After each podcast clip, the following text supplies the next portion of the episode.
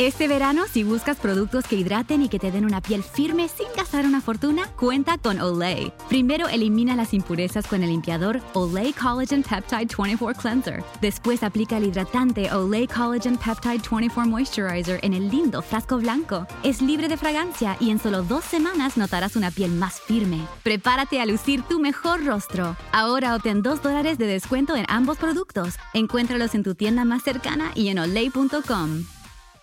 Te preocupas por tu familia, entonces ¿por qué darles solo huevos ordinarios cuando pueden disfrutar de lo mejor? Egglands Best, los únicos huevos con ese delicioso sabor fresco de granja, además de la mejor nutrición como 6 veces más vitamina D, 10 veces más vitamina E y 25% menos de grasa saturada, además de muchos otros nutrientes importantes. Así que ¿por qué no darles los mejores huevos? Porque la manera en que cuidas a tu familia no tiene nada de ordinario, solo Egglands Best. Mejor sabor, mejor nutrición, mejores huevos. Bienvenidos a su programa Anclados a la Verdad, sosteniendo la verdad en un mundo relativo.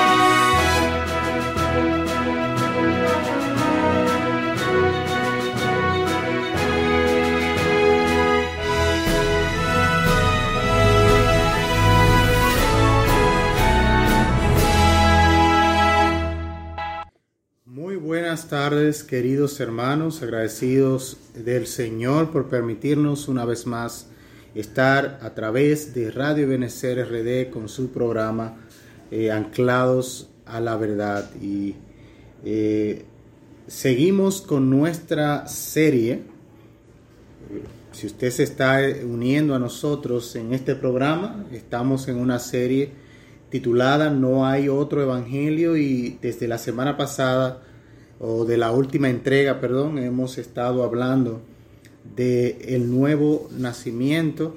Eh, en esta en esta entrega nosotros nos vamos a enfocar en la necesidad del nuevo nacimiento. Nosotros hemos visto eh, en los otros programas la distorsión que se eh, ha hecho en el, en el evangelicalismo actual acerca de cuál es el verdadero contenido del Evangelio. Una de las cosas que hemos eh, analizado en los programas anteriores tiene que ver con esta distorsión, esta dicotomía entre una fe que no necesita arrepentimiento y una salvación sin señorío una salvación que presenta a Cristo como aquel que nos libera del infierno, pero que al mismo tiempo es alguien que no necesariamente tenemos que eh, recibir eh, como Señor de nuestra vida, quien nos diga qué debemos de hacer, sino que podemos de alguna manera ser salvos según este punto de vista y vivir nuestras vidas como querramos, porque eh, interpreta que la obra que ocurre en el corazón de los hombres solamente tiene que ver, no tiene que, no es un cambio radical del, del corazón, de las disposiciones del corazón, sino que más bien es un cambio de información según este punto de vista. Y para este, esta distorsión que nosotros hemos eh, analizado en los programas, como decíamos en los programas anteriores, el convertirse es solamente asumir ciertos hechos intelectualmente sin que esto de ninguna manera afecte, nuestra, afecte nuestras vidas y cómo nosotros nos comportamos.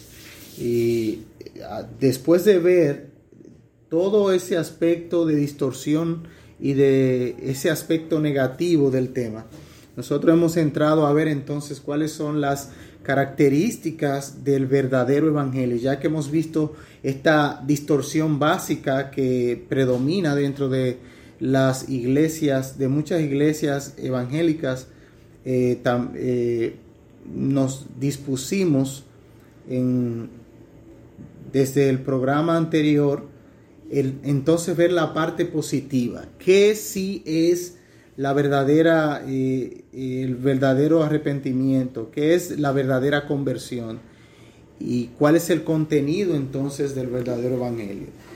Entonces nosotros hemos estado hablando de que ese evangelio verdadero se caracteriza, una de sus características es que demanda, requiere nuevo nacimiento.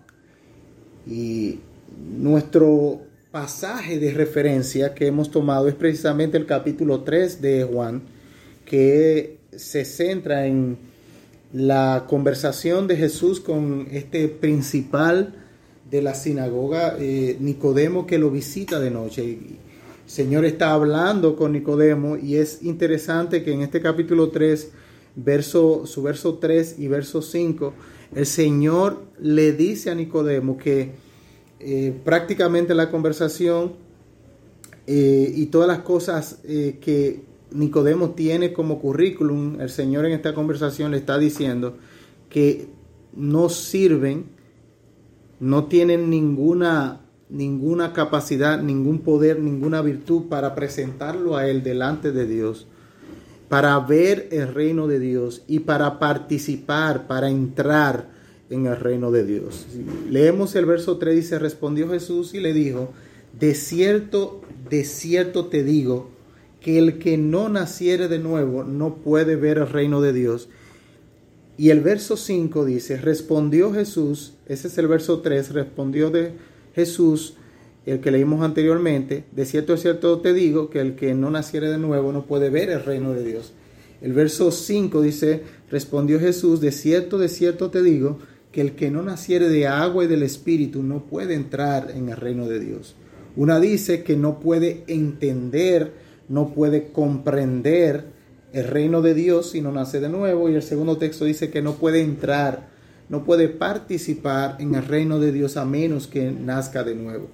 Eh, nuestro programa de hoy se va a centrar eh, entonces en entender a qué se refiere el Señor Jesucristo en este pasaje con nacer de nuevo. ¿Qué es esto de nacer de nuevo? Es simplemente la adquisición intelectual de ciertos hechos de la fe o es un cambio radical obrado en un corazón que no tiene de ninguna manera respuesta eh, voluntaria, natural hacia Dios, sino que tiene, eh, está inclinado a, a su propio pecado, a abrazar, como dice el mismo libro de Juan, que los hombres amaron más las tinieblas que la luz. Entonces, nosotros vamos a, ver en base a esto, a estos pasajes que donde el Señor dice que es imprescindible, no hay forma, es, esto es sine qua non.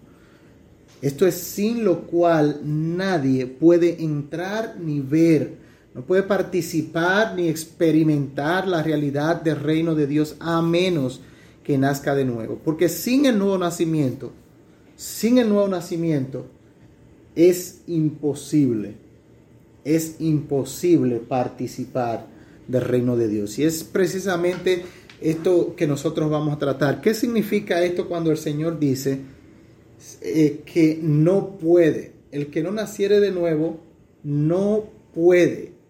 Y ese no puede está lo que se refiere a lo que se refiere es que el que no nace de nuevo es incapaz y en el verso 5 vuelve a repetir la, palabra, el que no es nacido, nacier del agua y del espíritu no puede entrar en el reino de Dios. Por sí mismo, por sus propios méritos, por, sus propias obras, por sus propias eh, ideas, pensamientos, no puede entrar ni al reino de Dios. Y eso se debe, y eso se debe a que sin el nuevo nacimiento, las personas se encuentran muertas en sus delitos y pecados, muertas en sus delitos y pecados. Es interesante que la, esto no es una declaración teológica abstracta extraída de el invento humano, sino que es lo que claramente nos enseña la palabra de Dios. Mire conmigo el capítulo 2 del libro de Efesios, tienen su Biblia cerca, vamos al capítulo 2 y el capítulo 2 dice de la manera siguiente, Él os dio vida a vosotros, Él os dio vida. Ahí está hablando de que Dios hace, eh, hizo algo sobre los efesios que estaban muertos en sus delitos y pecados, donde ellos no, no hicieron absolutamente nada. Su voluntad no fue la que produjo esta vida que se le dio a los efesios, según dice este pasaje. Él dice, Él os dio vida a vosotros cuando estabais enfermos, convalecientes. Eso no es lo que dice el texto. El texto dice que Él os dio vida a vosotros cuando estabais muertos en vuestros delitos y pecados en los cuales anduvisteis en otro tiempo siguiendo la corriente del mundo, conforme al príncipe de la potestad del aire, el espíritu que ahora opera en los hijos de desobediencia. La muerte implica ausencia de vida. No ausencia de vida física ni moral, sino ausencia de vida espiritual. En este contexto está hablando no de ausencia moral ni de ausencia de vida física, sino de vida espiritual. El versículo 1 dice que estamos, habla de algunos participios, estamos muertos, eh, estamos, perdón, andando y siguiendo al mundo. El, si vemos el versículo 2, el versículo 1 nos habla de que nosotros estamos andando y siguiendo al mundo. Eso es lo que significa muerte espiritual. Porque lo que hace los pasajes del 1 al 3 es precisamente describir cómo luce, cómo se ve esa muerte, esa condición de muerte espiritual. Y lo que el texto dice es que parte, eh, característica, una característica esencial de estar muerto en sus delitos y pecados es andar y seguir la corriente del mundo. Si vemos el verso 2, vamos a ver que lo que detrás de lo que anda, el que está muerto en su delito, es detrás de, su, de las pasiones de la carne y que es llevado por los deseos y los pensamientos. No estamos muertos, este, este pasaje no está afirmando que estamos muertos en el sentido de que no podemos pecar. De hecho, sí estamos vivos para pecar, lo que estamos muertos para poder apreciar la gloria de Cristo. Esta muerte no es que somos inactivos hacia el pecado, al contrario, es que, que, nacemos activos queriendo rebelarnos contra la voluntad de Dios, contra la palabra de Dios, la voluntad, la ley de Dios, a eso que se refiere con muerte. Estamos muertos en el sentido de que no podemos apreciar, ni ver, ni participar de la gloria de Cristo.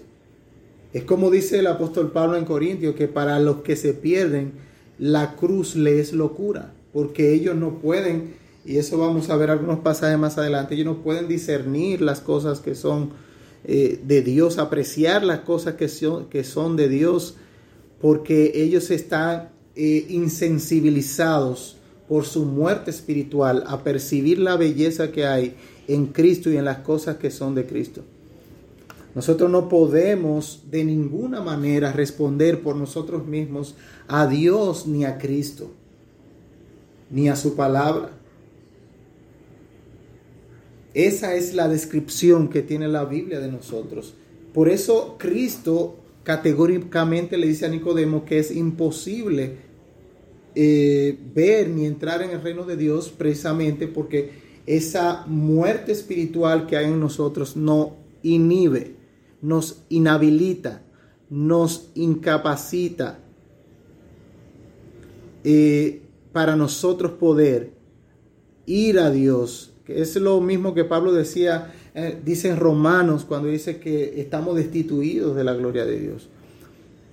Y esa destitución de la gloria de Dios, si bien eh, tiene que ver con una declaración de condenación, eh, también es cierto que nosotros por esa muerte heredamos de Adán la corrupción que nos inclina y que nos lleva a hacer todas aquellas cosas que son contrarias a la voluntad de Dios. Y esto es importante en el contexto de la conversación con, de Jesús con Nicodemo, porque Nicodemo por su religiosidad pensaba que él tenía todo lo que se necesitaba, que él estaba agradando a Dios.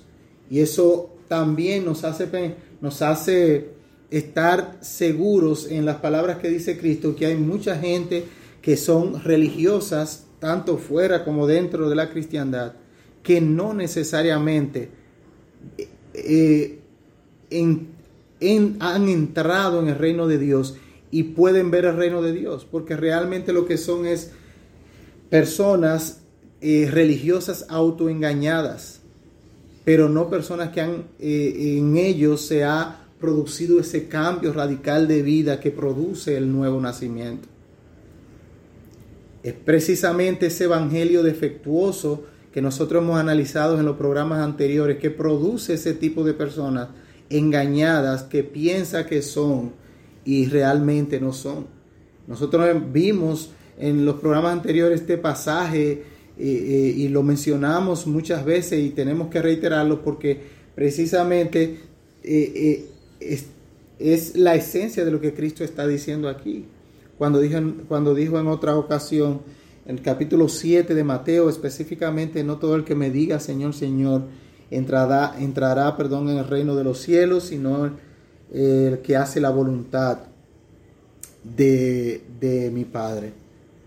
Por lo tanto, es el hombre en su estado natural, es imposible que pueda ir a Dios, por eso es necesario el nuevo nacimiento, para que él pueda entonces apreciar apreciar la belleza de Cristo. Pero sin el nuevo nacimiento, por eso es necesario, porque sin el nuevo nacimiento somos por naturaleza hijos de ira, hijos de ira. Si vemos en Efesios, ahí mismo en el capítulo 2, pero en este caso el verso 3, la palabra de Dios dice, entre los cuales, es decir, eh, entre los que son conducidos por el, espíritu que opera sobre los hijos de desobediencia, es decir, Satanás, eh, entre ellos estábamos los creyentes. En otro tiempo nosotros vivimos, en otro tiempo en el deseo de nuestra carne, haciendo la voluntad de la carne y de los pensamientos, y éramos por naturaleza hijos de ira, lo mismo que los demás. Este pasaje claramente nos dice, nos enseña de que éramos hijos de ira, lo mismo que los demás. El, el objetivo de decir esto es establecer, eh, lo que quería Pablo era establecer claramente que nuestro problema no está solo en lo que hacemos. Y eso es importante porque hay muchos y, pensadores que, eh, seculares que explican la mala conducta y el mal comportamiento eh, en base a que la sociedad corrompe a las personas y al final la sociedad es culpable de las malas acciones y de los, eh, los delitos que yo cometa. Por lo tanto, yo soy una víctima, según estas personas ven eh, e interpretan eh, las acciones de los hombres, yo soy una víctima y la sociedad es la culpable de que yo delinca de esta, de esta manera o de otra manera. Pero a la lo que vemos aquí en este pasaje es que no solamente lo que nosotros hacemos está mal, sino lo que somos. Nuestra, nuestra, nuestro carácter eh, esencial, nuestro yo, quienes somos realmente, está dañado, está enemistado, está corrupto, está en rebeldía contra Dios, separado del nuevo nacimiento, separado del nuevo nacimiento, todos nosotros somos un problema. Y eso es importante también en una sociedad que categoriza a las personas eh, de acuerdo a su, a su vida, a sus delitos, a su eh, comportamiento. Y hay quienes son muy moralistas, y hay quienes son abiertamente rebeldes a la autoridad y delinquen sin ningún problema. Eh, sin embargo, sin embargo, ya que tengamos una apariencia de piedad religiosa como los fariseos, o ya que seamos ladrones eh, conocidos como Barrabás, todos somos un problema, porque el problema no se basa, como hemos dicho en programas anteriores, en yo compararme con el otro y decir, pero yo no soy tan malo como el otro, no soy tan ladrón como el otro, no soy tan delincuente como el otro. El punto de comparación no es nosotros y otros, sino nosotros y el estándar de Cristo perfecto, el estándar de Dios perfecto. Por lo tanto, el moralista no está en mayor ventaja que el delincuente.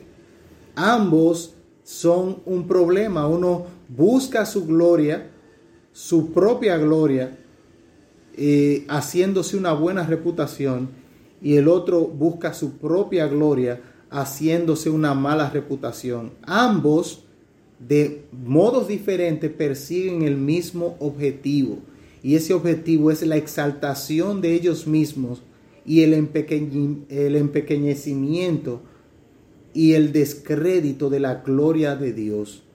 Por lo tanto, sin el nuevo nacimiento son un problema y tendrán el mismo destino.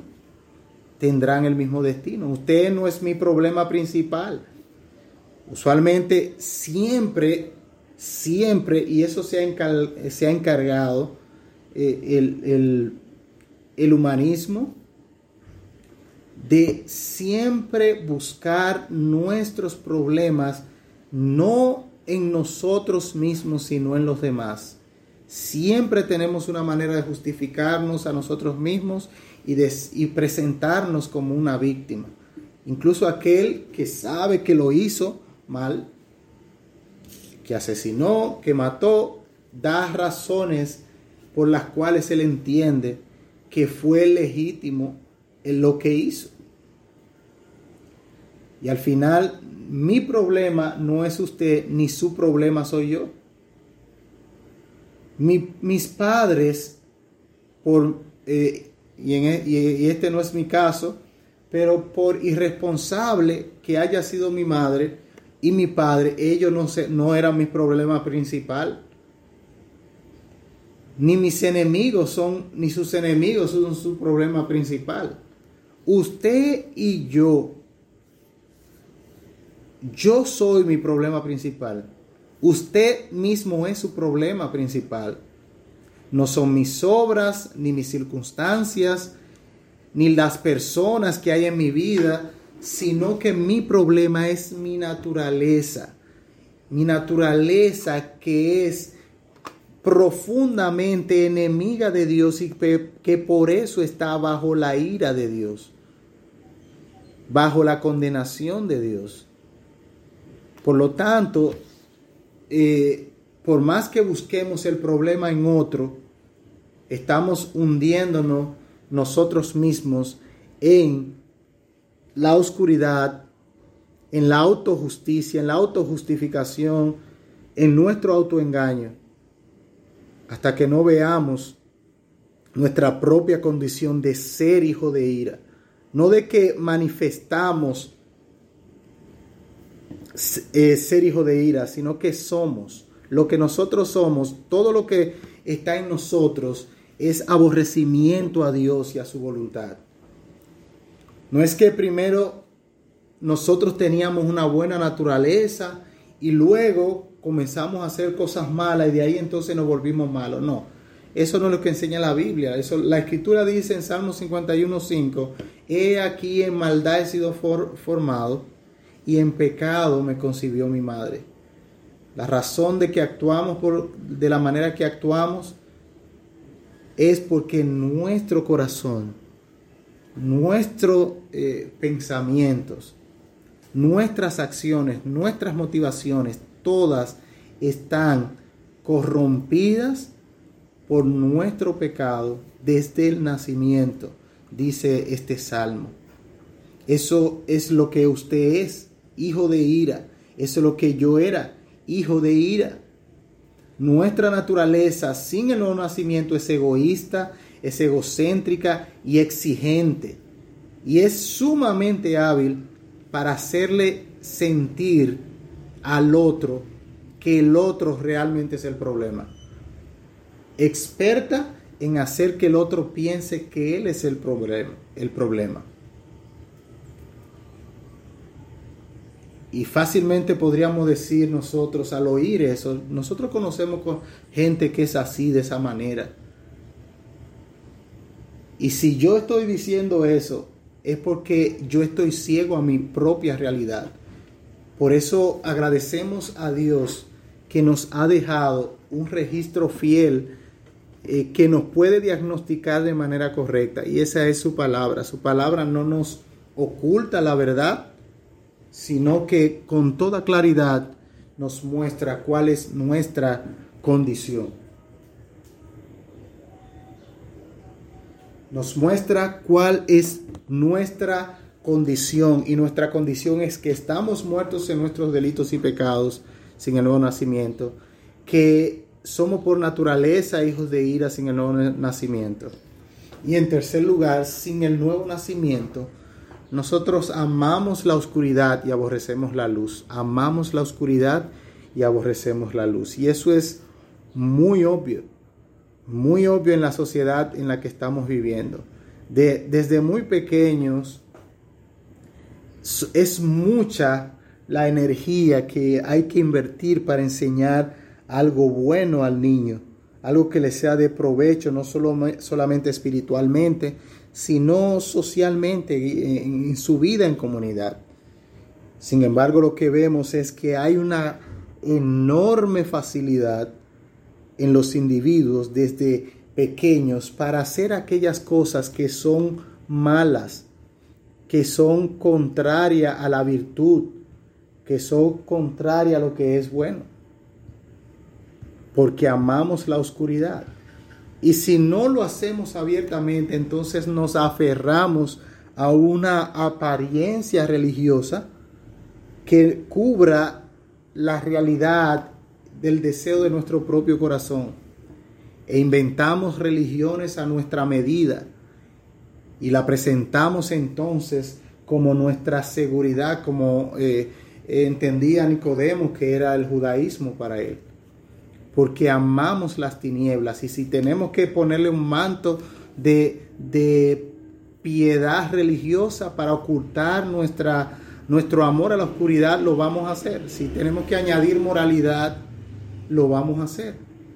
Porque nuestro corazón ama la oscuridad y aborrece la luz. Es lo que dice Juan 3:19 en el mismo texto donde estamos, Juan 19:20. Dice, y esta es la condenación. ¿Y cuál es la condenación, Juan? Que la luz vino al mundo. ¿Y qué pasó? La luz vino al mundo. Cristo, Dios en la persona de Cristo, vino al mundo. Y los hombres, en vez de recibirle y agradecer a Dios por estar entre nosotros por medio de Emmanuel, es decir, el Señor Jesucristo, los hombres lo que hicimos en su tiempo y lo que se hace también en la actualidad es que los hombres amaron más las tinieblas que la luz. ¿Y eso por qué? Porque sus obras son eran malas.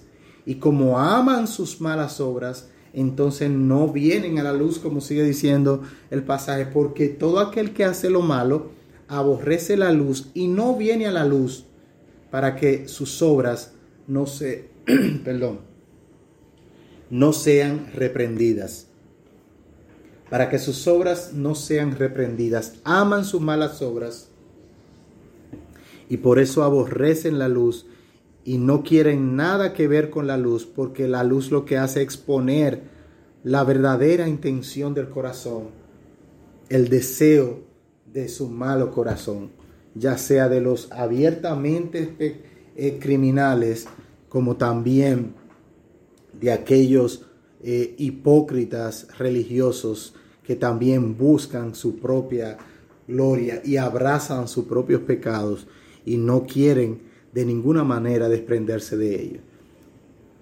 Por lo tanto, lo que nos muestra esto es que la religiosidad falsa, fabricada por los hombres y no según la escritura, no es más que una fachada eh, podrida como eh, sepulcro, sepulcro blanqueados, como llamaba el Señor, eh, que trata de ser un sustituto al nuevo nacimiento.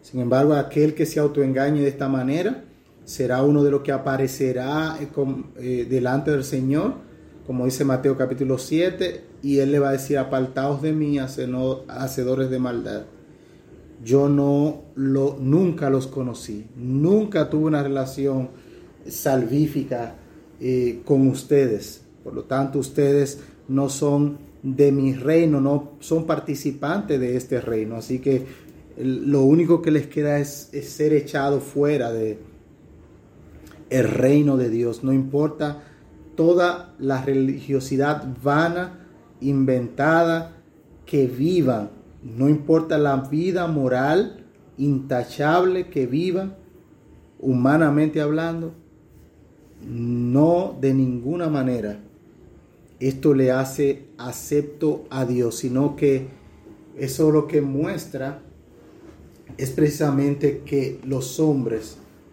aman más las tinieblas que la luz. Y eso se debe a que están muertos en, sus delitos y pecados y que no han nacido de nuevo. Pero también sin el nuevo nacimiento nuestros corazones son duros como una piedra.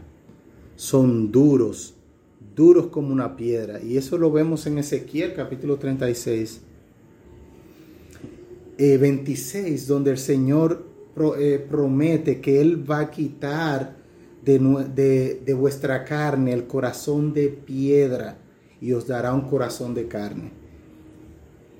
Por eso es que este pasaje es muy interesante, porque eh, aquí vemos que el nuevo nacimiento no es una, un mero cambio de ideas, no un mero, cambio de creencias, sino que es un cambio radical, porque se necesita que Dios mismo lo haga para que se efectúe.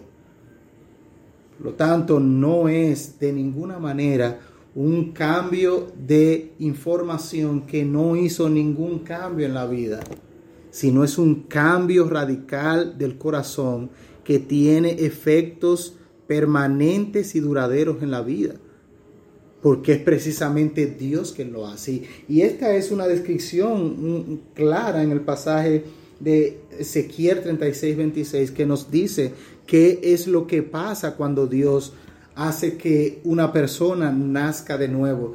Y este pasaje dice que Dios dice, quitaré vuestro corazón de piedra, es decir, ese corazón duro que no puede percibir, que es insensible a la voluntad de Dios, a la gloria de Dios en la faz de Jesucristo. Dios se compromete a darle, a quitarle ese corazón endurecido y ponerle un corazón sensible a su voluntad y a, y a su palabra. Pero vemos de manera clara aquí también que por naturaleza, los que estamos muertos, los que somos hijos de ira, por naturaleza entonces tenemos un corazón endurecido, que no penetra ni un ápice de la voluntad de Dios, sino que todo lo que es eh, agradable a Dios, todo lo que está de acuerdo con su carácter y su voluntad, es repelido por nuestro corazón muerto y endurecido.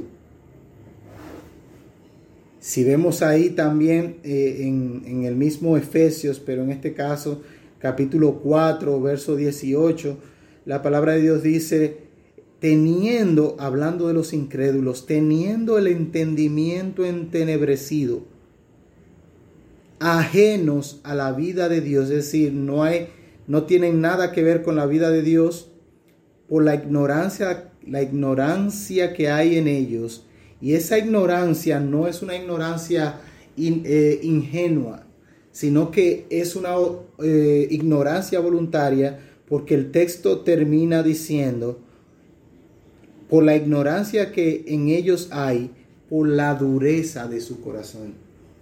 Es decir, que la ignorancia es consecuencia de un corazón endurecido que resiste y que repele la voluntad de Dios, sus mandamientos, eh, sus imperativos, los repele y se revela abiertamente contra ellos, ya sea tras un manto de religiosidad o haciendo lo que el perverso corazón le pide sin restricción y de manera desenfrenada. Por lo tanto, sin el nuevo nacimiento, nosotros estamos muertos en nuestros delitos y pecados. Sin el nuevo nacimiento, nosotros somos por naturaleza hijos de ira. Y sin el nuevo nacimiento, nosotros amamos la oscuridad y aborrecemos la luz. Pero también sin el nuevo nacimiento, nuestros corazones están endurecidos.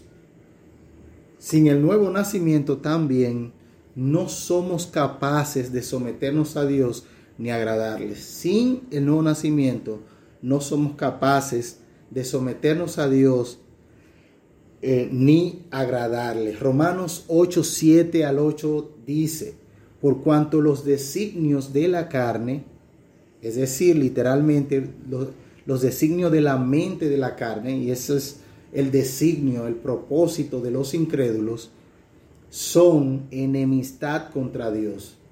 Y esta enemistad este propósito de, de, ir siempre en contra de lo que Dios dice que es bueno, se debe, según Pablo dice en este pasaje, porque no se sujeta a la ley de Dios. Él no quiere someterse a la ley de Dios, pero tampoco puede.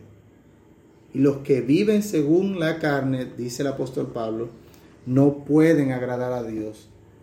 Es decir, que todos los propósitos, los deseos, el anhelo del corazón de aquellos que andan conforme a la carne, es decir, los incrédulos, son todos, todos contrarios a Dios. Nada que tenga que ver con buscar la gloria de Dios, de que el nombre de Dios sea exaltado y glorificado. Los que viven eh, de esta manera, según la carne, según la mente de la carne, no pueden de ninguna, no pueden agradar a Dios. No pueden agradar a Dios hasta que ellos no nazcan de nuevo. Por lo tanto, es imprescindible el nuevo nacimiento para que ellos puedan eh, ellos puedan ser capaces de someterse a Dios y agradarle. Sin el nuevo nacimiento no podemos aceptar el Evangelio. Sin el nuevo nacimiento no podemos aceptar el Evangelio. ¿Y esto por qué? Bueno, porque sin el nuevo nacimiento nosotros miramos al Evangelio y lo vemos como una locura, como algo tonto, estúpido, que no tiene que ver con nosotros y que no tiene ningún sentido, ninguna razón, ningún sentido, sino que es algo vil y que no merece ninguna importancia. Sin el nuevo nacimiento no podemos aceptar el Evangelio. Ya vimos en Efesios 4:18 que el que está eh, en la carne, el que anda conforme a la carne, el que no es creyente verdadero, este pasaje nos dice que tiene el entendimiento entenebrecido, no es indiferente a la vida de Dios y es ignorante porque su corazón está duro. Él no puede aceptar el Evangelio por la dureza de su corazón. Y como dice Pablo en 1 Corintios 2.14, eh, que el hombre, vamos a ir allá, 2.14, que el hombre, pero el hombre natural no percibe las cosas que son del Espíritu de Dios, porque para él le son locura y no, puede, no las puede entender porque se han de discernir espiritualmente. O sea que el hombre sin Dios está muerto espiritualmente y no puede de ninguna manera percibir a las cosas que son del Espíritu. Pablo está diciendo aquí en este pasaje lo mismo que dice el Señor allá en, en, en Juan capítulo 3, en nuestro pasaje de referencia, cuando le dice que si no nace de nuevo, es imposible que la persona vea el reino de Dios. Es lo mismo que está diciendo a Pablo aquí, que el, el, el hombre natural no percibe las cosas que son del Espíritu porque para él son locura y no las puede discernir, porque se tienen que discernir las cosas del Espíritu espiritualmente, y él no tiene esa capacidad. O también sin el nuevo nacimiento no podemos acudir a Cristo ni aceptarlo como Señor. Sin el nuevo nacimiento no podemos acudir a Cristo y aceptarle, recibirle como nuestro Señor. Es una obra del Espíritu previa a nuestra conversión, el nuevo nacimiento. Nadie puede venir a mí si el Padre no lo trajere. Primero la persona tiene que ser traída por el Padre y entonces como consecuencia de ser traída por el Padre, entonces van a Cristo en arrepentimiento y fe. Es decir, que la conversión la conversión es precedida por el nuevo nacimiento, la obra de regeneración, de dar vida para que entonces la persona crea. Y eso eh, eh, es un clásico, la ilustración de esto, de lo que pasó con Lázaro cuando el Señor lo resucitó. Lázaro, hasta que el Señor no dijo, sal fuera, él no oyó y salió. Es decir, que primero Dios tenía que darle la vida a Lázaro, después el oír y después venir. Es decir, Dios llamando a Lázaro, sal fuera, ese llamado a Lázaro le dio la vida que le permitió entonces ir al llamado de Cristo. De la misma manera,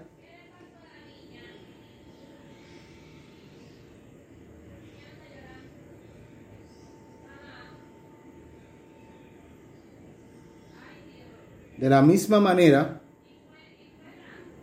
De la misma manera, nosotros tenemos que arrepentirnos primero de nuestros pecados e ir a Cristo. Eh, nosotros primero somos renovados por la obra de Dios en nosotros y como resultado vamos a Él en arrepentimiento y fe. Ese es el orden en que sucede las cosas, lo que le llaman los teólogos el oldus, oldus salutis, el orden de los, el orden de los eventos en la salvación. Dios obra en el corazón y después nos volvemos a Él. Es como dice la Escritura, vuélvenos a ti y nos volveremos. Vuélvenos a ti y nos volveremos.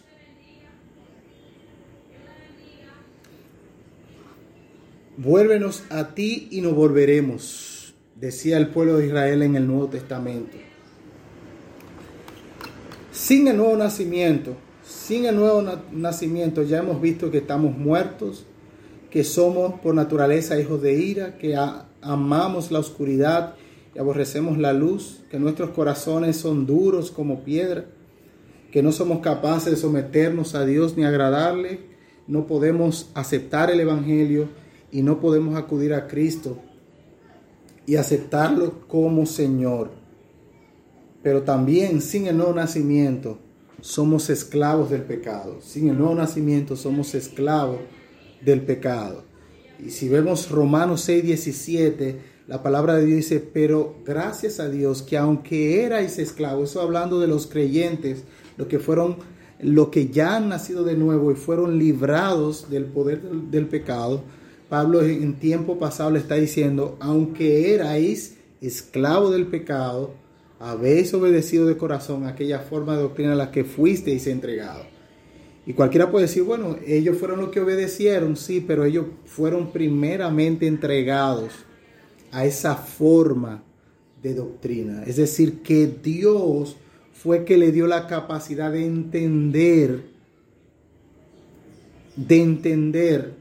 Entonces, después de tener esa capacidad de entender, ellos por esa capacidad de entender y de obedecer que le fue dada, entonces obedecieron, obedecieron e, al llamado, a la predicación de aquellos que le llevaron el mensaje a esta iglesia en Roma. Por lo tanto, la primera parte del versículo nos dice que éramos esclavos y eso es lo que realmente son los son las personas sin el, nuevo, sin el nuevo nacimiento, esclavos del pecado, pero también sin el nuevo nacimiento, no solamente somos, no somos esclavos del pecado, sino no somos, eh, sin el nuevo nacimiento, no solamente somos esclavos del pecado, sino que también somos esclavos de Satanás, esclavos de Satanás. Y es lo que nosotros vimos en el capítulo 2 de Efesios cuando dice que eh, por naturaleza somos eh, hijos de ira iguales que los demás. Y el verso anterior nos explica que nosotros andamos conforme al príncipe de la potestad del aire, el espíritu que ahora gobierna sobre los hijos de desobediencia. Eso se, es refiriéndose a Satanás y todos aquellos que eh, están sin el nuevo nacimiento, están bajo el reino, bajo los dictados del reino de las tinieblas, ese esclavo del pecado y es esclavo también de Satanás. Sin el nuevo nacimiento, nada bueno mora en nosotros. Sin el nuevo nacimiento, nada bueno mora en nosotros. Y Pablo en el capítulo 7, eh, verso 18, está hablando del pecado remanente en el corazón de un hombre que ha sido ya renovado y como quiera, nosotros vemos que hay una lucha intensa entre el pecado remanente y nuestra naturaleza eh, santificada. Dice Pablo, es que sabe que está claro que en él no mora el bien, en su propia, en, eh, su propio yo sin la regeneración. El pecado actúa sin eh, restricción alguna.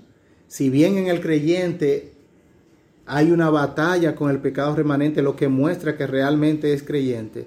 En el que está sin el nuevo nacimiento, el pecado es su amo y él no puede de ninguna manera rebelarse contra él ni resistirse, sino que gustosamente ejecuta las malas obras que el pecado le, le dicta. Porque esta persona sin el nuevo nacimiento no tiene en sí mismo nada, absolutamente nada bueno. La semana que eh, viene o la próxima, en el próximo, perdón, el próximo entrega, nosotros vamos, en la próxima entrega, nosotros vamos a ver otras cosas que nosotros no podemos tener o no tendremos si no nacemos de nuevo otras cosas que no tendremos si no nacemos de nuevo. El día de hoy vimos eh, específicamente 10 cosas, 10 cosas que nos muestran eh, la necesidad imperiosa del nuevo nacimiento. Y que sin el nuevo nacimiento nosotros estuviésemos perdidos en nuestros delitos y pecados como hemos visto. Esto es parte de lo que se enseña, parte esencial de lo que enseña el mensaje correcto del Evangelio. Un Evangelio donde el hombre está vivo y por sus propios méritos, su propia fuerza, por su propia decisión, puede llegarse a Dios, es un Evangelio falso y defectuoso. Pero del mismo, de los mismos labios del Señor salió la enseñanza de que es necesario, es necesario nacer de nuevo. Y es necesario por todo esto que hemos mostrado. El hombre está muerto en sus delitos y pecados. Por eso necesita nuevo nacimiento. El hombre está endurecido en su pecado. El hombre ama las tinieblas. Y por lo tanto, para que él pueda ser sensible a, a Dios y a su voluntad y a su gloria, tiene que ser su corazón cambiado, libertado del pecado al que es esclavo, libertado de Satanás del que es esclavo, para venir a Cristo por la obra de Dios en arrepentimiento y fe. En el próximo programa estaremos, seguiremos viendo qué hace tan necesario y no tan solamente tan necesario que hace al nuevo nacimiento imprescindible para ir a Dios y para estar en una correcta relación con Él. Muchas gracias por acompañarnos en este tiempo en su programa Anclados a la Verdad. Será hasta la próxima entrega cuando seguiremos nuestra serie No hay otro Evangelio y específicamente conversando sobre el tema de la necesidad del nuevo nacimiento. Será hasta una próxima. Buenas tardes y Dios les bendiga. Zenni offers prescription glasses starting at $6.95, as well as affordable sunglasses, blue blockers, and more. The best part? Try any frame, anywhere, with our 3D virtual try on. Visit Zenni.com today and change the way you buy glasses forever.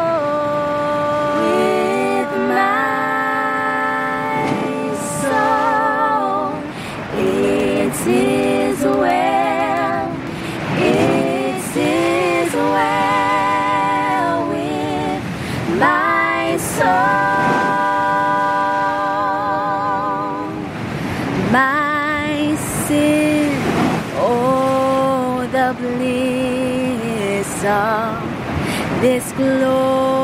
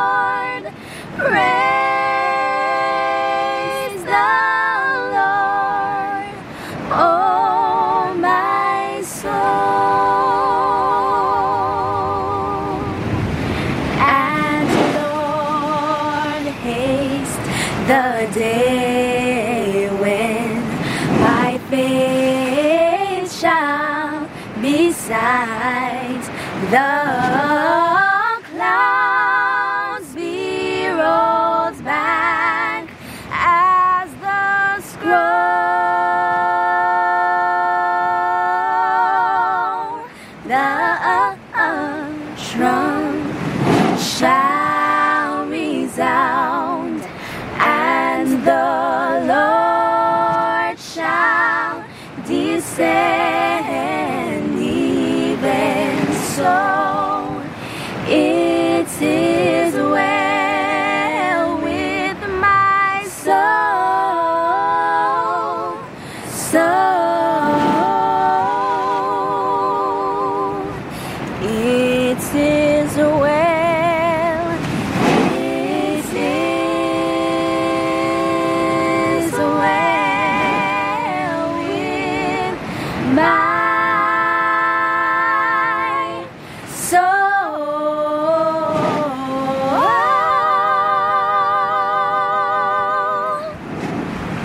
más importante que tu familia, así que ¿no se merecen lo mejor? Eggland's Best te brinda un mejor sabor y nutrición. En comparación con los huevos ordinarios, Eggland's Best te ofrece 10 veces más vitamina E, 25% menos de grasa saturada y 6 veces más vitamina D, junto con ese sabor delicioso y fresco de granja que a ti y a tu familia les encanta. Todos queremos lo mejor para nuestras familias, entonces, ¿por qué no los mejores huevos? Porque la manera en que tú cuidas a tu familia no tiene nada de ordinario, solo Eggland's Best. Mejor sabor, mejor nutrición, mejores huevos.